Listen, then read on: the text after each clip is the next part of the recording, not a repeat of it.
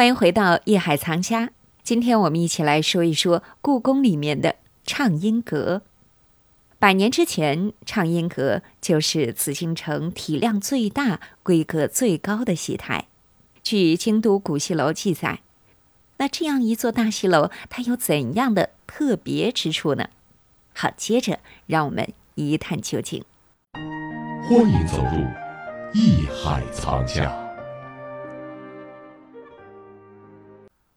他不设柱子，为什么？就是为了看着方便。你甭管在哪哪个角度看，你后边因为皇上坐中间，旁边太后在旁边，他赏戏的时候，他得有有都大臣。得看呀，对吧？您不能大臣往那一坐，正好面前是一柱子。因为现在咱都是浇筑啊、混凝土结构啊、嗯钢筋啊，那那是都整一房子盒子啊，对对吧？一个盒子，那个时候木结构都是榫卯，你没有柱子，那这么大的面积，它的这个建筑它怎么去交接啊？它的所有的建筑的重量是要往边上，最后边上的立柱是要承担所有的这个重量的。嗯，嗯，对吧？所以说，这从建筑上，戏楼啊，就跟这个人也一样，你平时盖的房子、住的房子很正常，没什么建筑水平，咱们都能达到。但一旦一个特殊功能的一些房子，那它反而需要的工艺还有它的技术含量是非常高的。所以这个戏台啊，其实要求很高。有好多人都找我说：“德亮，那个你们那个相声需要小剧场吧？嗯，上我们这儿演来。”我说：“好啊，上这儿看看去啊。”好多地方我们都去看了。都不合格一个。大厅，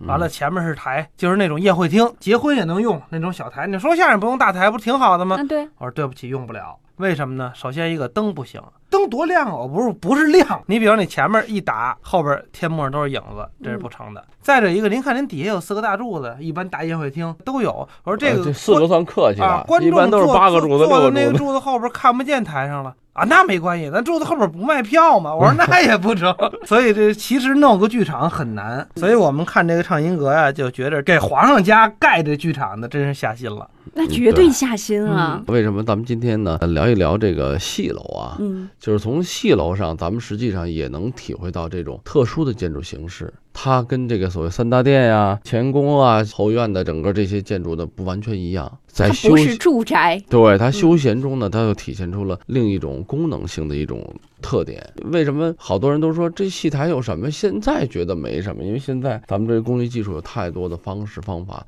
在那个年代是非常不容易的。那个时候没有起重机，那个时候没有现在的这个混凝土搅拌哈、确实很难。而且呢，就是说从的这个建筑结构来讲嗯，上下三层，它还不是一层。刚才说了，这一层你没量这么大面积，它三层总的面积是六百多平米，而且它后面还有很多的机关布置，它的这个楼梯从哪儿上哪儿下。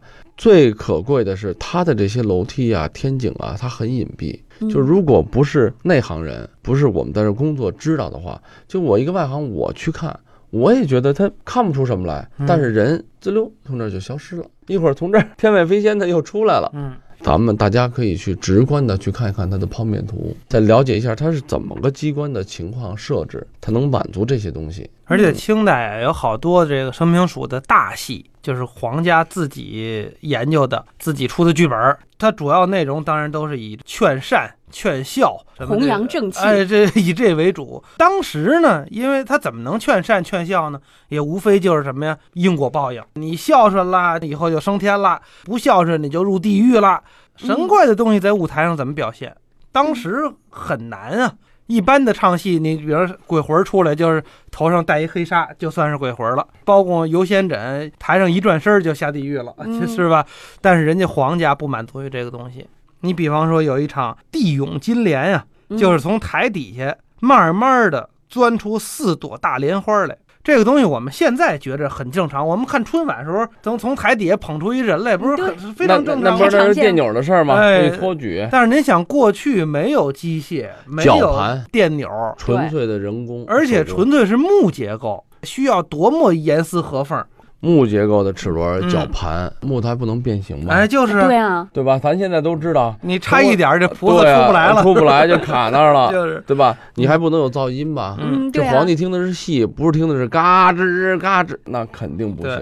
所以说呢，你的工艺技术、材质问题嗯都要解决。地涌金莲慢慢的托举出来，哎，四在朵那个时大莲花候，就很神奇。四朵莲花上每个莲花上一个菩萨，而且多美呀！还能够台上喷水，你看这个就是很厉害。太厉害了。那个年代，咱们也知道，咱们在故宫这建筑又不是说挨着山嗯傍着水，说旁边还有个水泵、水井啊什么的，不是这样。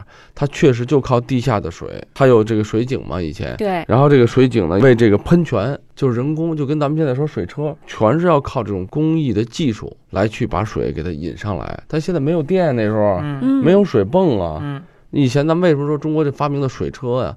水车就是水往低处流，怎么能让水往高处流呢？这就是中国的伟大的农业国家的发明——水车。那现在这个一样道理。而且这个你想喷水，它也得是，比方说菩萨啊，这么一招这浮尘，然后哗，这龙嘴里咱胡说啊，假如这戏里头这龙嘴一张嘴就喷水了，这儿刚一挥这浮尘，那边那水就出来。你想水车得提前多长时间给它搅？对呀、那水怎么往上抽？所以这都是很严密的科学的，很严密。的计算。哎，嗯科学过程，希望大家听到这节目的时候就会知道，不仅是畅音阁，故宫实际这样的这种很巧妙的地方非常多，因为都凝聚着咱说了以前的手工业者、科学家，还包括工匠、木匠等等很多精英的这个心血。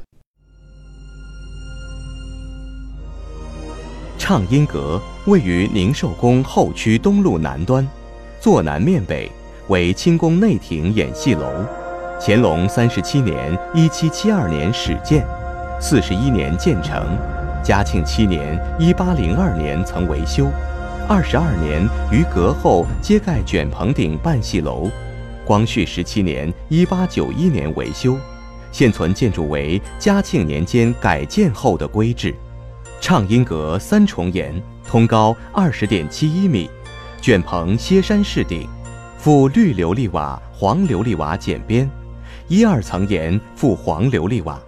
阁面阔三间，进深三间，与南边五开间半戏楼相接，平面呈凸字形，上层檐下悬畅音阁匾，中层檐下悬岛河仪态匾。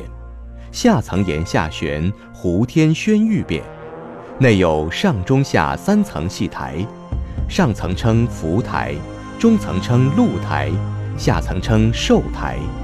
寿台面积二百一十平方米，台内不设立柱，采用磨角梁。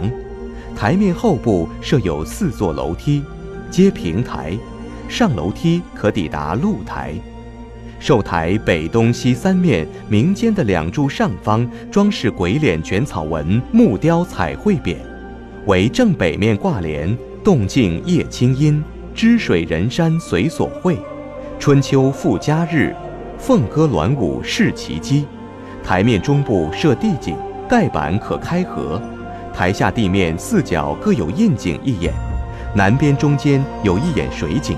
可为戏中表演喷水提供水源，露台、浮台均将前檐北侧作为台面，使观戏者抬头便可看到。三层台设天井，上下贯通。露台、浮台井口安设露露，下边直对寿台地井。根据剧情需要，天井、地井可升降演员、道具等。使用三层台的剧目不多。绝大多数只在寿台上表演。畅音阁建筑宏丽，京西颐和园内德和园大戏楼即仿畅音阁规制建造。这里是艺海藏家。在畅音阁，皇帝、大臣及后妃为看戏的主要人员。他们除了欣赏演员的表演之外，也需要获得良好的听觉效果。那不仅如此，皇帝通常呢坐在戏台对面的乐事楼内看戏，这个位置啊和戏台间隔一个数十米宽的小广场，而后妃们呢则在戏台两侧的廊下看戏。古代没有扬声器或现代化的音响设备，那么帝后们又是如何能够清晰地听到乐器的演奏声和演员的说唱声音呢？好，让我们先稍事休息，待会儿回来一起了解。这里是艺海藏家，我是永峰，让我们待会儿见。本内容由喜马拉雅独家呈现。